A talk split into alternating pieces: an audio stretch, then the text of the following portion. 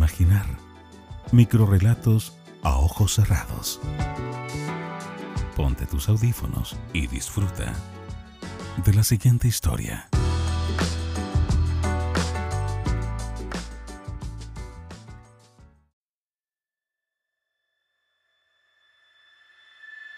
Leer en voz alta.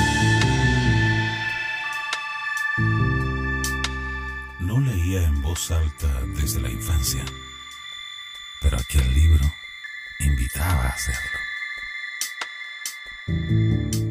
A los pocos días, además descubrí que la figura de la escritora se materializaba en la habitación cuando lo hacía, como un juego de invocación. Mi boca paladeaba sus versos y ella se mordía los labios desde placer de admirar sus reacciones, verla sufrir o disfrutar con lo que en su día engendró.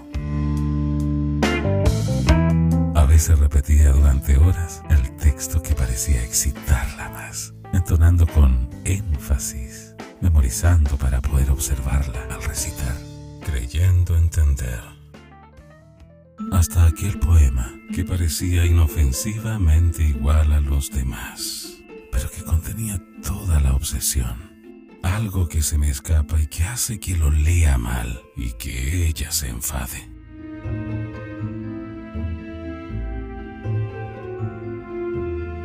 Y sin hablar, con ojos aterradores, sujete mi brazo, me impida pasar la página.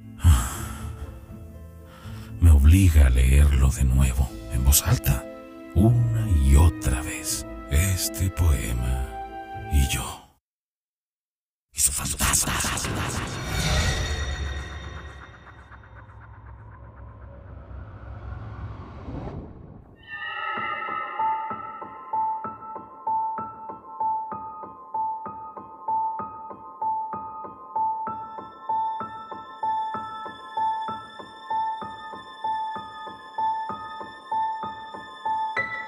Narró Nelson Medina.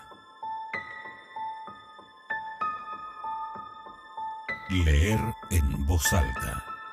De la escritora Lorena Escudero.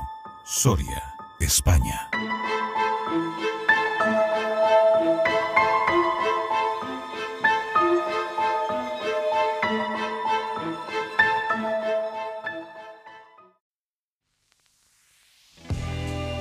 Ponte tus audífonos y vive una experiencia diferente a ojos cerrados.